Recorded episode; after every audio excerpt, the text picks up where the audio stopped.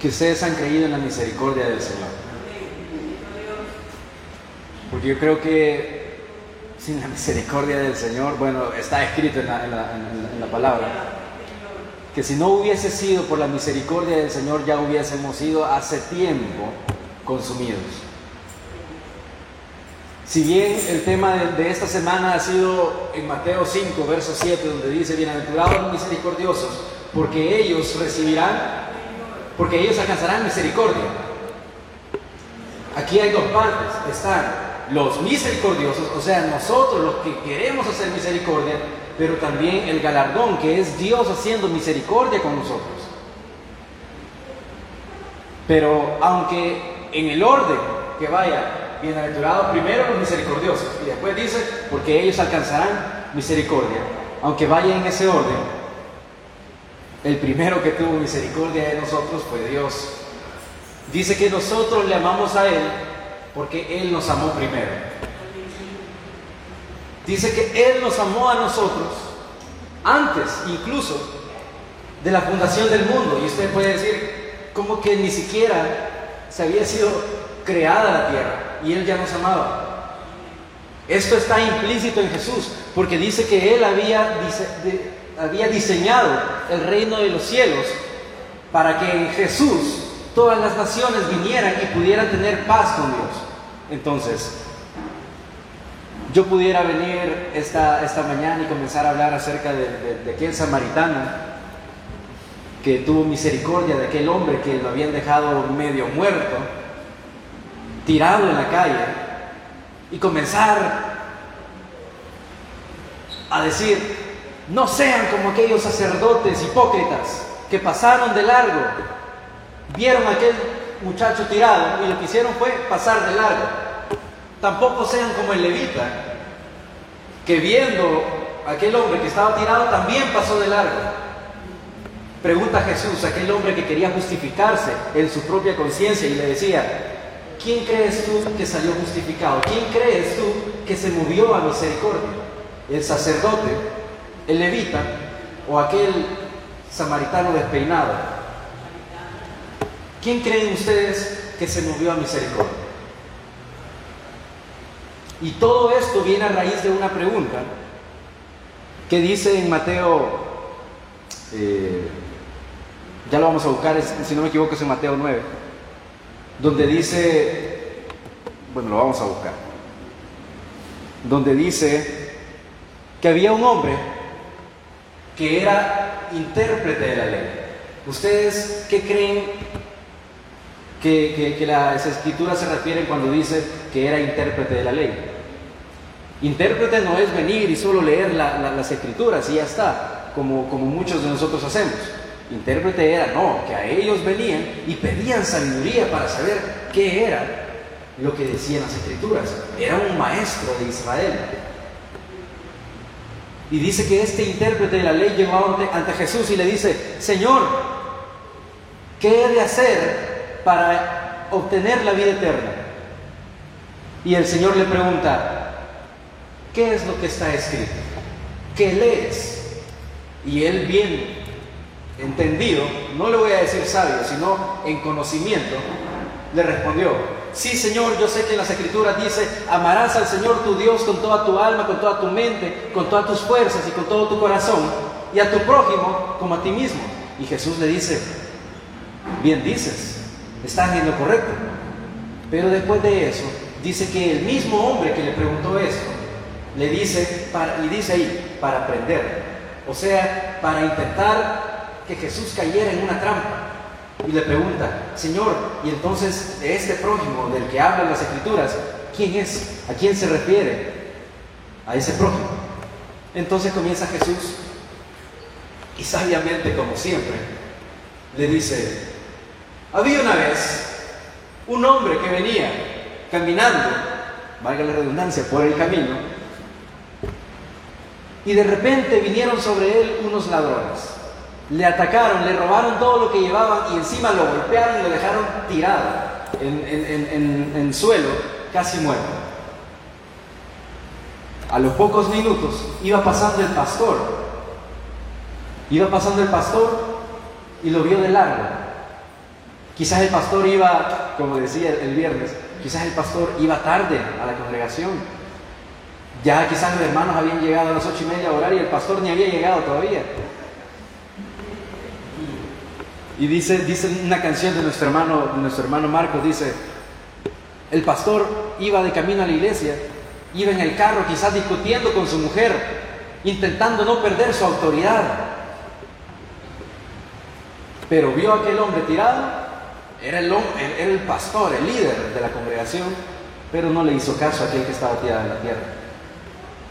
¿Qué pasó? Minutos después iba pasando el líder de alabanza con dos teclados, un atril y siete cables. Y lo vio, tampoco usó de misericordia, sino que pasó de largo también. Y era el líder de la alabanza. Y era el pastor. No usaron de misericordia. Minutos más tarde, pasó ahí casi rebotando, no sé, un gitano despeinado. Pero ese al ver aquel que estaba tirado, se conmovió y vio a aquel que estaba tirado y dice que le, montó sobre su, caballo, su asna, por lo, que sea que anduviese. Y dice que curó sus heridas, los curó con aceite y con, y con vino. Imagínense, usó vino primero para desinfectar las heridas y después aceite para suavizar las heridas. Y después de eso dice que se lo llevó al mesón para que lo cuidaran. Y no solamente le bastó haber ayudado a aquel hombre que estaba tirado, sino que le dijo al mesonero, haz, toma esos dos denarios y espera que yo vuelva.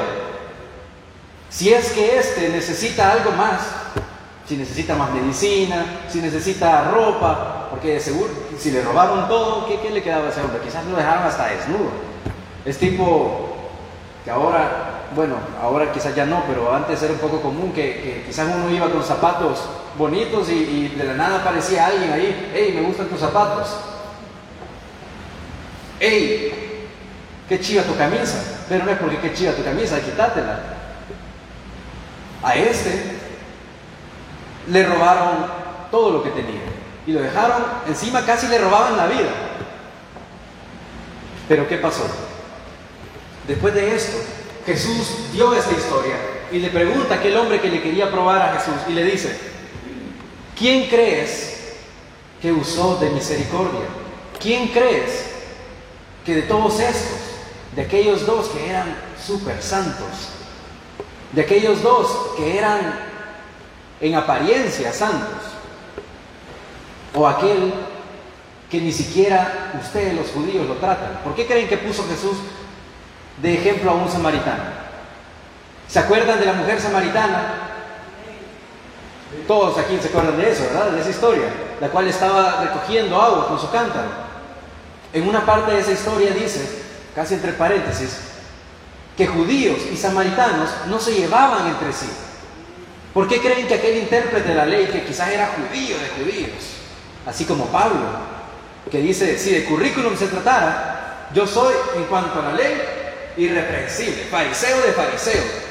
En, cuanto a, la sangre, soy judío, soy de la tribu de Benjamín. Fui criado a los pies de Gamaliel, decía Pablo. Pero cuántas cosas he tomado por basura, por desecho, por, por el amor de Cristo. Cuántas cosas a mí no, no, no me sirven haberme graduado de ingeniería, no me sirve ser doctor, no me sirve ser licenciado, si no voy a amar al Señor? No me sirve tener riquezas, no me sirve tener salud, lo voy a decir de esa manera, si no amo al Señor. Dice que si yo no tengo amor, vengo a ser como símbolo, que retiño, o sea, algo que no sirve para nada, si no tengo amor. Pero ¿qué pasa? Dice que Jesús le preguntó, ¿quién de estos usó de misericordia? ¿Quién de estos tuvo compasión por su prójimo? Obviamente le dice aquel que usó de misericordia, aquel, el samaritano, le responde el intérprete de la ley. Y le dice, bueno, bien has respondido, bien sabes quién es tu prójimo. ¿Por qué me haces la pregunta casi que le dice Jesús? Ahora ve y haz tú lo mismo. Ahora nosotros aquí no venimos como los grandes intérpretes de la ley, no venimos ni como el sacerdote, ni como el levita, quizás venimos como el samaritano, intentando hacer misericordia. O quizás venimos como aquel intérprete de la ley queriendo probar a Jesús, queriéndole decir, Señor, pero si tú eres Dios, ¿por qué pasan estas cosas? ¿O por qué deja que esto suceda? Pero viene Jesús y dice, en lo que te he dicho, saca la moraleja. ¿Quién es el que tuvo misericordia? ¿Quién es el prójimo de aquel que estaba tirado? El samaritano, de aquel que no creían o no esperaban nada. Entonces le dice Jesús, ve tú, y, ve y haz tú lo mismo. Entonces, yo puedo alargarme en este tema diciendo, hermanos, seamos misericordiosos, hermanos, seamos amorosos, andemos como Jesús anduvo en la tierra, pero aparte de seguir ahondando en ese tema, en cuanto a nosotros, ¿por qué no ahondamos mejor en la misericordia de Dios? Si bien nosotros tenemos que ser la representación o el reflejo de Jesús hacia todos aquellos que son nuestros prójimos, ¿por qué no nos vamos mejor a la raíz? ¿No nos vamos mejor de donde brota la vida, de donde brota el amor?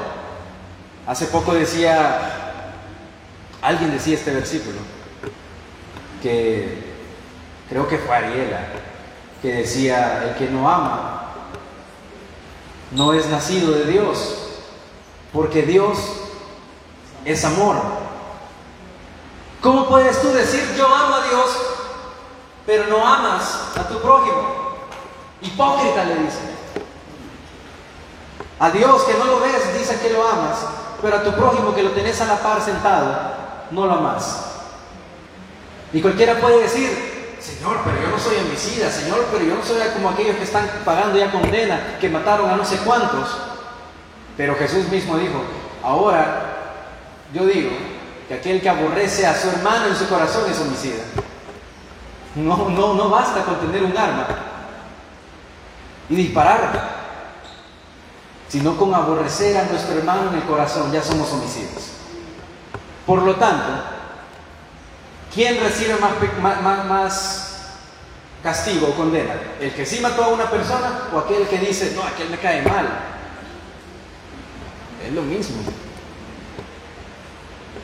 Entonces, cuando dice Jesús, aprended de mí, que soy manso y humilde de corazón, cuando Él dice eso, él está enseñándoles que de Dios proviene lo que es lo bueno. Dice que la dádiva de, Dios es la vida eterna. Y dice que, ¿cómo dice esta, esta, este versículo? Donde dice que, que del Padre de las Luces, que toda buena dádiva y todo don perfecto desciende de lo alto del Padre de las luces, en el cual no hay mudanzas ni sombra de variación. ¿Qué quiere decir eso? En Él no hay mudanzas. ¿Qué se refiere con mudanzas? Él no cambia, Él es inmutable, o sea, no cambia. A través de las generaciones, por el siglo y el siglo, Él sigue siendo Dios. Y no hay sombra de variación. Él es tal cual es. Él se muestra como Él es y se muestra a quien Él quiere. Dice, hay algo muy, muy, muy tremendo, terrible, difícil de entender, porque cuán insondables son los pensamientos del Señor, pero que dice que Dios encerró a todo el mundo bajo desobediencia, bajo pecado, para que nadie diga yo soy bueno, porque dice que no hay ni siquiera uno bueno, no hay ni un uno. Y el que le dijeron bueno ni siquiera está allá en la tierra. Pero ¿qué pasa? Hay una consecuencia. Dice que Él encerró a todo el mundo, a toda la creación, bajo, bajo desobediencia, porque Él tenía en sus planes tener misericordia de todos. O sea, cualquiera que diga, ¿por qué Dios permite esto? Dice que el necio dice en su corazón, no hay Dios. Deja al necio también en su necedad. Pero cuando dice que Él tuvo en sus planes, desde antes que se dijese que sea la luz, y fue la luz, que antes que Él dijera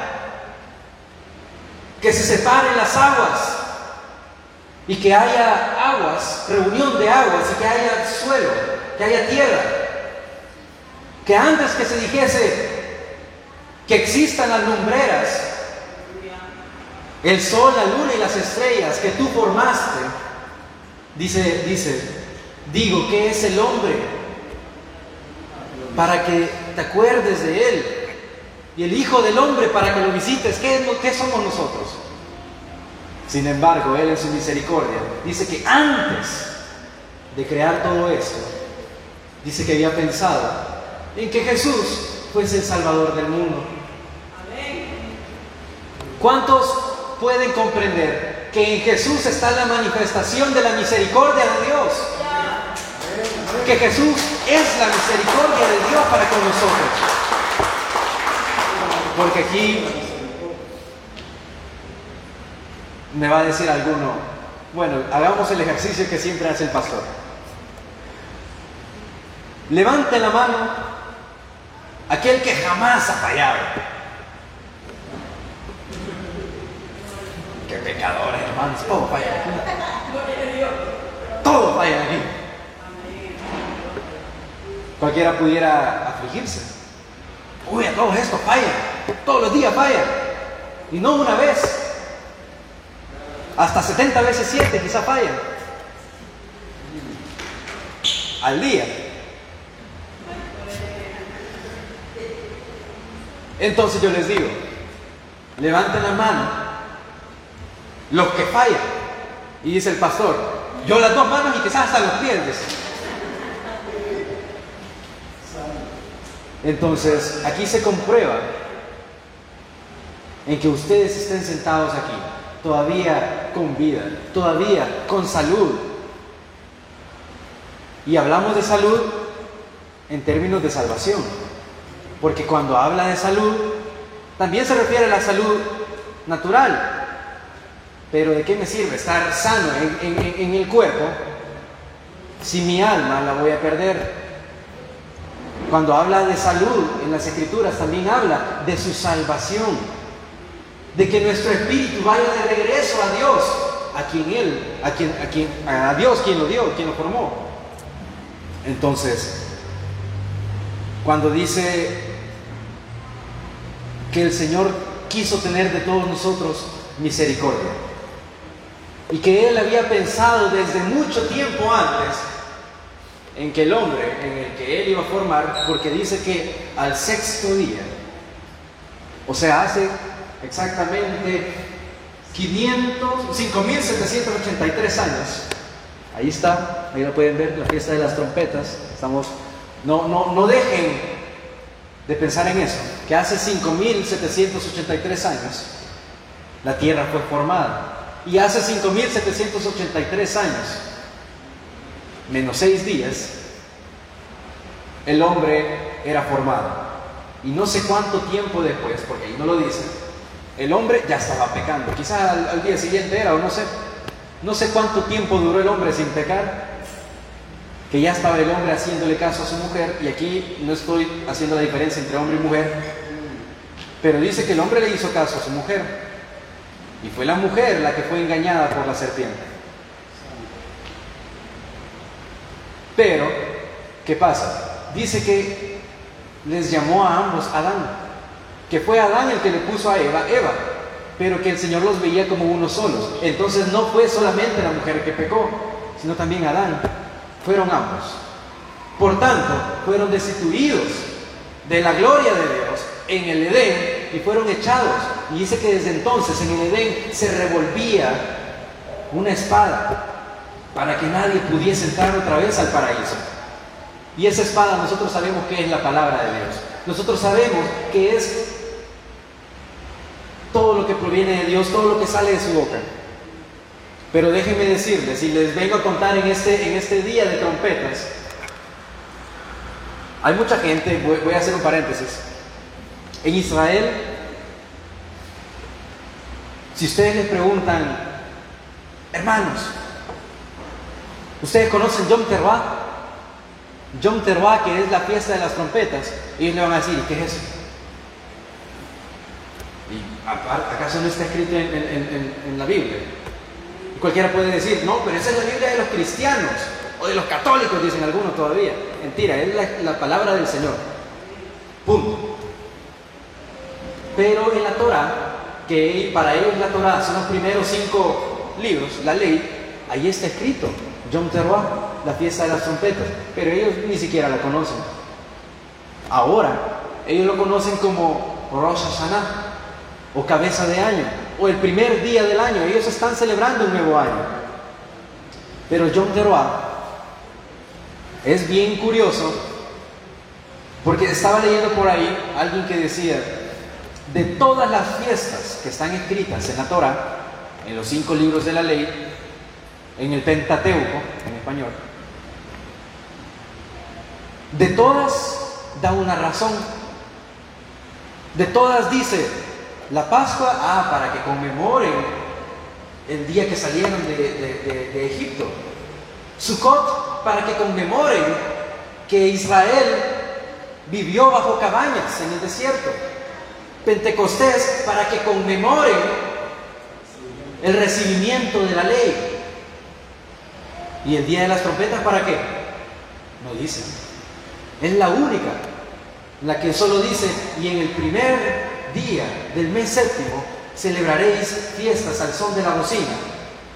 Y hasta ahí es lo único que dice. Sin embargo, en Jesús está escondido el verdadero propósito de la fiesta de las trompetas. Porque ¿cuántos aquí están esperando el final sonar de la trompeta?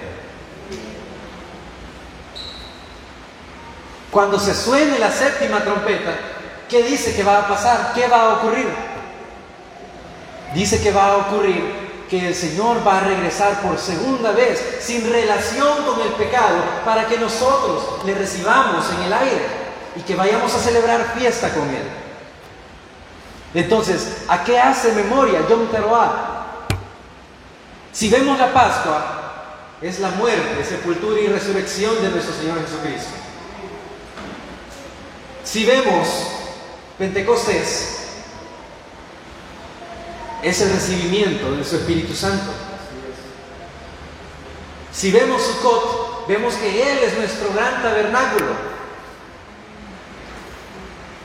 Si vemos Yom Kippur, que por cierto en 10 días va a ser, o sea, día de la expiación, Él fue la expiación de nuestros pecados. Incluso, si queremos hablar de, de, Purim, Él es nuestra suerte. Tú sustentas mi suerte. Si hablamos de Hanukkah o de la fiesta de las luces, Él es nuestro candelero. Él es la luz. Y como Él siendo la luz, nosotros también somos la luz del mundo. Pero en Yom Teruah, Él al final de la, final al, sonido de la final trompeta, Él va a regresar por segunda vez. Y cuando se escuche la final trompeta, todos aquellos que hayan sido misericordiosos, alcanzarán misericordia. Todos aquellos que hayan, voy a, recordar una palabra donde dice, cuando en el final de los tiempos, decía Jesús, así como el pastor pone a la derecha a, las ovejas y a la izquierda a los cabritos, y comienza Jesús a hablar y dice, entra al gozo de tu Señor, entra al, reino, le dice a aquellos que son puestos a la derecha, a las ovejas. Porque cuando tuve hambre, me diste de comer. Dice Jesús, está diciendo Jesús. Cuando tuve sed, me diste beber. Cuando estuve desnudo, me diste vestido. Cuando no tenía dónde dormir, me diste un techo. Y dice que ustedes quizás pueden preguntar, Señor, pero ¿y cuándo te di de comer? Señor, pero ¿y cuándo te di de beber? ¿Cuándo te vestí? ¿Cuándo te di un hogar para vivir? Señor, ¿cuándo pasó todo esto? Yo no me acuerdo.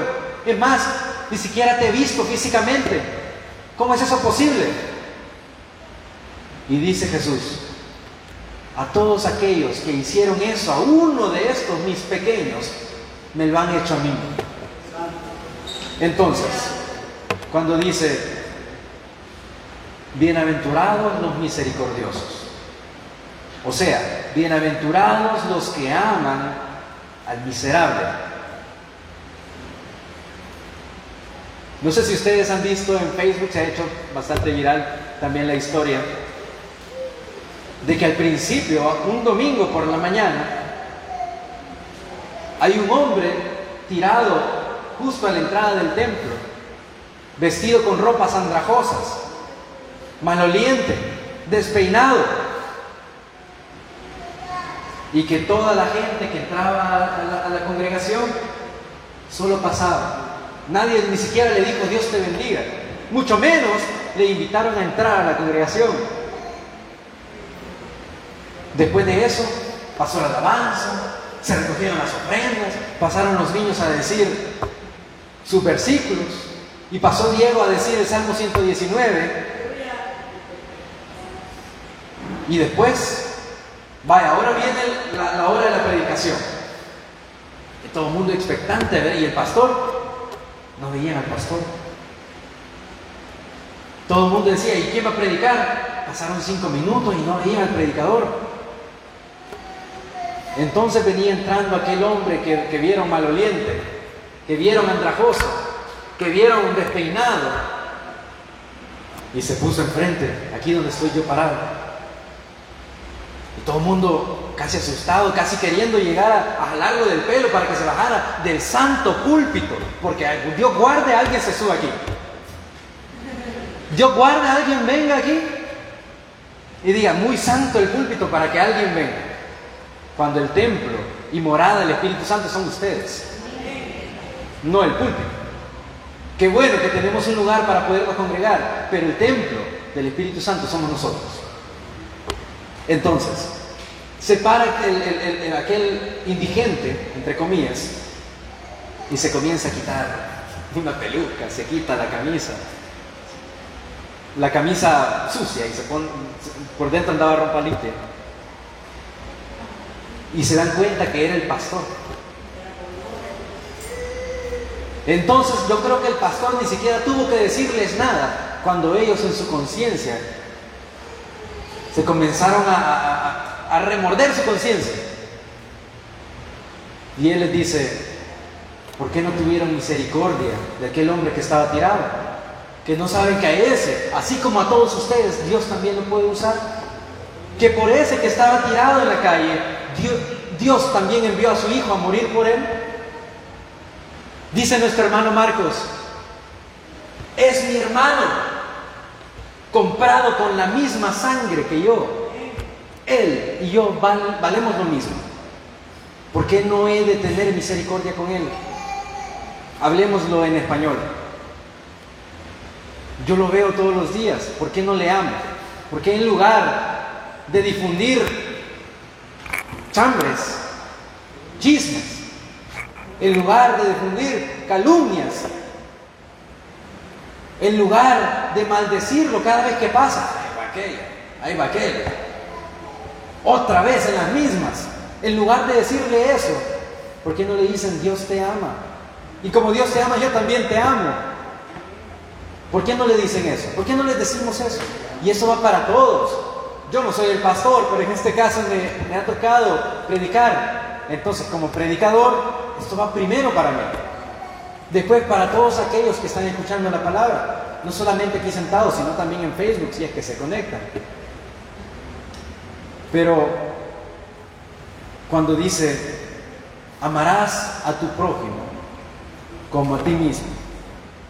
¿Y cómo se aman ustedes? Está muy de moda decir el amor propio, ¿verdad? Está muy de moda, hay que tener amor propio. Está muy de moda la paz mental, la paz interior, que hay que, meditar, que hay que encontrar la paz y que no quieren relaciones tóxicas, toxicidad fuera, malas vibras fuera, imagínense. Pero en realidad, el amor de Dios que está dentro de nosotros, así como Él nos amó, ¿y por qué creen que también nos amó y nos hizo portadores de su espíritu? Porque Él dice que está todos los días está airado contra el pecador. Aquel dice por, por, por, por aquel lado, dijeron, Dios ama al pecador. Y qué bonito se escucha, ¿verdad? Pero hay una contraparte también de eso, que dice que Dios todos los días está airado contra aquel que peca, contra el impío, contra el pecador. Todos los días. Pero dice que Él tampoco quiere la destrucción de nadie. Por lo tanto, Él envió a su Hijo en propiciación por los pecados de todo el mundo no solamente de los que estamos acá. Por lo tanto, si nosotros, que estábamos muertos en delitos y pecados, que nadie daba un cinco ni un centavo partido por la mitad, dicen por ahí, nadie daba nada por nosotros. Él lo dio todo por nosotros. Entonces, ¿cómo no así hacer lo que Dios hizo por nosotros, hacer también por nuestro prójimo. En las escrituras dice, no hay mayor amor que este, que alguien dé su vida por su amigo. Jesús a eso vino. Y eso está más que claro, a dar su vida por todos nosotros. Pero ahí no solo está, solamente está hablando de Jesús, no hay mayor amor que ese, que ustedes amen tanto a su prójimo que estén dispuestos incluso a dar su propia vida. Si yo le pregunto aquí a los que tienen hijos, a las madres, que por lo general nosotros tendemos a decir son más cariñosas, son más apegadas a los hijos, pero también los padres aman a sus hijos, eso no hay ninguna duda. Pero si yo le pregunto a alguno de ustedes que tiene un hijo y yo le digo, solo hay dos opciones. Tu hijo muere irremisiblemente en este momento. Solo hay una condición para que él no muera, que tú mueras en lugar de él. ¿Qué harían ustedes? Que se muera mi hijo. Ahora, ¿verdad?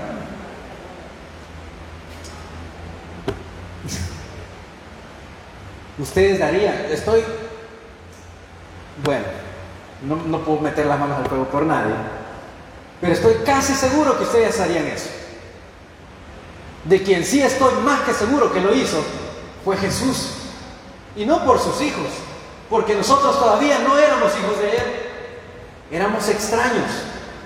Éramos gente que ni siquiera era pueblo. Peor aún, ni siquiera éramos descendientes de Abraham, Isaac, de Jacob. Ni siquiera éramos parte de ese pueblo. Peor aún, no solamente no éramos pueblo, sino que también estábamos en contra de todo lo que era Dios. Y aún así dice que Dios amó tanto al mundo que dio a su Hijo unigénito para que todo aquel que en Él cree no se pierda, mas tenga vida eterna. Y esta es la dádiva del Señor, que tengáis vida eterna dicen las escrituras. Y esta es la dádiva de Dios. Mas la paga del pecado, ¿qué dice? Es muerte. Pero esta es la dádiva de Dios. ¿En qué hay que hacer más énfasis? Obviamente en la dádiva de Dios, que es la vida eterna. Pero eso no quiere decir que si pecamos no vamos a morir.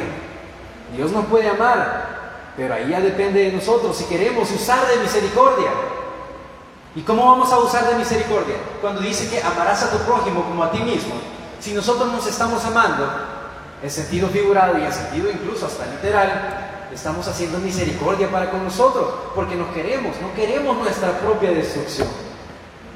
Y si amamos a nuestro hermano y hacemos bien para con él, estamos haciendo misericordia. ¿Haciendo qué? Dice en Santiago, que aquel que hace volver a alguien del error, que lo hace volver a la verdad, ha salvado un alma, ha ganado una vida, ha salvado una vida. Quiero que me levanten la mano aquí y lo, lo, voy a decir eh, sin, sin ánimos de ofender a nadie. Que levanten la mano aquí aquel que aunque sea una persona, pero a través de su vida ha venido a la iglesia y ha recibido en, su alma al Señor como su, como su Salvador. Quien alguna vez le ha hablado del Evangelio a alguien y esta persona quizás se pone a llorar, se acuerda quizás de todo lo que hizo Pero ¿cuántos aquí ni siquiera le hemos hablado a alguien? Ni si le hemos hablado, ni siquiera le convencimos. Así como Pablo dice que él lo llevaron, le estaban haciendo juicio y que comenzó a hablar acerca de Jesús. Y ya al final de todo eso le dice, el, no sé si el emperador, el rey, no, recuerdo quién era, pero le dice, por poco me persuades. Estuviste así de que yo me hiciera cristiano. ¿Con qué de nuevo habló el, apóstol Pablo? De que aquel hombre que estaba tan arraigado a las costumbres paganas estaba a punto de dejar eso y de volverse a Dios. ¿Cuántos aquí, cuando alguien nos tilda de el aleluya, dicen por ahí despectivamente,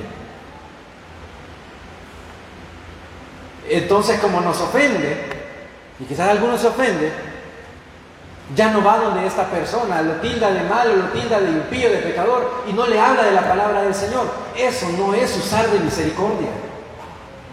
¿Qué dijo Jesús? Si alguien te golpea la mejilla, ¿qué hay que hacer?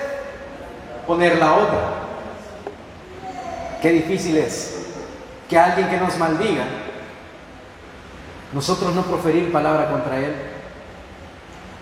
Dice que tenemos que bendecir a todos aquellos que nos maldicen. Y si ellos siguen en su arrogancia maldiciendo, es cosa de ellos. Pero si nosotros le bendecimos, estamos siendo misericordiosos. Y ese es el requisito para alcanzar misericordia. Cuando dice que aquel que confiesa su pecado Voy a decir, voy a decir el versículo así y ustedes me dicen si está bien o no. El que confiesa su pecado alcanzará misericordia. Amén. ¿Así dicen las escrituras? Así dicen. Aquel que le quite a la palabra de este libro, pues también se le va a ser quitado el nombre del libro de la vida. Entonces yo no le quiero quitar a la palabra. Y dice, el que confiesa su pecado y se aparta del pecado, este alcanzará misericordia. ¿Cómo dice? Misericordia. misericordia. Entonces, ¿Quiénes quieren alcanzar misericordia en esta mañana? ¿Qué hay que hacer? Dejar de pecar. En salvadoreño, no regar. Todos los días. Dice que nosotros nos tenemos que presentar diariamente como sacrificio continuo, el sacrificio diario ante Dios, todos los días. Entonces, cuando dice, bienaventurados los misericordiosos, o sea, bienaventurados los que hacen así como Jesús hizo, que amó al miserable, aquel que nadie daba un cinco, no solamente eso, aquel que se amó a sí mismo, que también está haciendo misericordia con eso, ellos van a alcanzar misericordia. Pero ahora por sobre todas las cosas, aquel que ama a Dios con toda su mente, con toda su fuerza, con todo su corazón, con toda su alma, está guardando la ley. Si bien ya no estamos bajo la ley, estamos bajo la gracia, dice que nadie se va a salvar por obra que haya hecho, para que nadie se gloríe. Sin embargo, dice que Él ya había preparado de antemano las obras en las cuales nosotros teníamos que andar. O sea, ser misericordiosos, como dice los frutos del Espíritu, ser bondadoso, ser amoroso, estar gozosos. ¿Cuáles más son nosotros los, los frutos del Espíritu? Solo son nueve los que menciona. Templanza. ¿Qué más? Mansedumbre, ser manso. ¿Qué más? ¿Se me escapa alguno?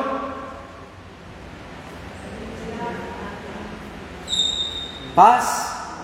Tener paz para con nuestros hermanos.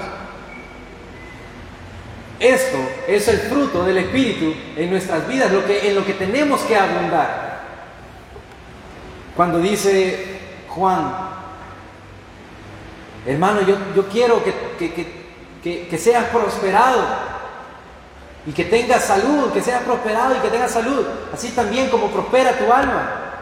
Cuando dice de eso, no solamente que necesitamos, Dios sabe de lo que tenemos necesidad, tanto salud del cuerpo, pero también salud de nuestra alma, que seamos salvos. Entonces, aquellos que hacen misericordia van a recibir misericordia. Y la misericordia de Dios no solamente se manifiesta en cuanto a la salvación, misericordia también es que le dice a aquel, aquel ciego, ¿quiere ser sano? ¿Y qué le respondió el ciego? Señor, yo voy a ser, yo voy a ser el ciego. Señor, es que no hay nadie que me lleve al estanque. Jesús no le estaba preguntando eso. Señor, es que no hay nadie que, me lleve al médico. Jesús no le estaba preguntando eso. Le estaba preguntando, ¿quiere ser sano? O sea, Jesús le estaba diciendo, ¿quieres que te haga misericordia? Y aquí le dice, Señor, pero es que no hay nadie que me lleve a, aquel lugar que quizás tú me haga misericordia. Totalmente diferente a la pregunta de Jesús. Pero bueno, le dice Jesús, viene Jesús e hizo algo que para muchos quizás puede ser antihigiénico, lo voy a decir de esa manera. Dice que él escupió en tierra. Qué extraño, ¿verdad? Dice que escupió en tierra y la hizo de químico y comenzó a hacer una mezcla con la tierra y la saliva. Hizo lodo, pues, con saliva. Pero esa saliva provenía de la boca que dio aliento de vida al hombre. Así que cuidado también con menospreciar eso. La cosa es que vino Jesús, tomó ese ungüento, tomó ese, ese lodo y lo untó sobre los ojos de aquel ciego. Y le dice, entonces ahora ve al estanque, ve allá, ¿a qué? A lavar. Y yo no sé dónde que estaba este ciego, pero comienza, él quizás yendo palpando, quizás nadie estaba a la par de él para ayudarle. Sus amigos, como ya no era, quizás no era rico, quizás no tenía todo su sentido, todavía quizás ni amigos tenía. Entonces quizás iba palpando, él ahí pasó por la puerta de la hermosa, pasó ahí por, por el pórtico de Salomón hasta llegar al estanque. Ahí al pozo o, a donde hubiese esas aguas que él pensaba que, lo, lo podían salvar. Y cuando llega se quita el lodo de sus ojos y dice, por primera vez puedo ver, puedo ver. Aleluya. Puedo ver. ¿Qué pasó? Lo llevaron ante, ante los sacerdotes, ante, ante los fariseos y todos esos. Toda esa retajila de, de malagradecidos y le preguntan a él, ¿quién te sanó? ¿Quién hizo tal cosa? ¿Cómo es que ahora puedes ver que acaso no era este el que veíamos allá tirado, que era ciego de nacimiento? ¿Acaso habían pecado sus padres para que éste fuese ciego? No, no es que había pecado ni sus padres ni él, es que Dios se quería manifestar a través de él. Y aquel hombre le dice a los que le preguntaban, bueno, primero le preguntaron a sus padres, a los padres del, ex ciego, y le dicen, ¿qué pasó con este? Que no era este ciego de nacimiento. Y vienen ellos, se lavan las manos y dicen, ¿él edad tiene? Pregúntenle a él, nosotros no sabemos. Bueno, le cayó el pato al ciego, al ex ciego, y le dicen, ¿qué pasó? ¿Quién hizo esto? Yo no sé ni quién me lo hizo. Yo lo único que sé es que antes era ciego y ahora puedo ver. Después se presentó ante aquel que le había sanado. Y le agradeció porque había usado de misericordia con él. ¿Ustedes creen que este hombre no estuvo agradecido por toda su vida de que Dios le haya devuelto la vista? Dios tuvo misericordia de él. Algunas cosas nos pasan. Dios me ha abandonado. Dios ha abandonado al, mundo y por eso hay tanta hambre, hay tantos, tantos niños muriendo de hambre. Eso dicen muchos.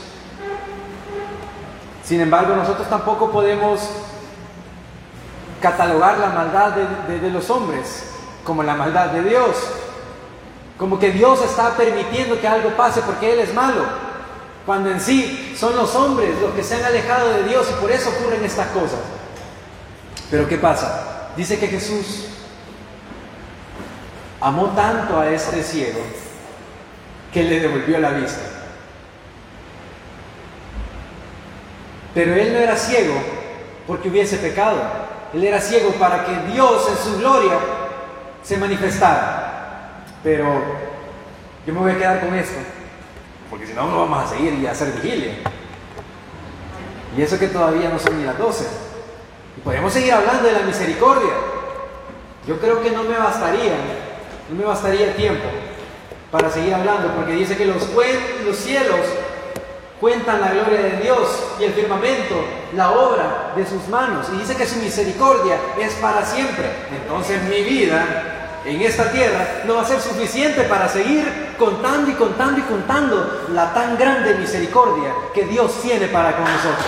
Así que pongámonos de pie, alabemos al Señor por su misericordia y digamos, porque más grande que los cielos es tu misericordia y hasta los cielos es tu verdad, más grande que los cielos es tu misericordia.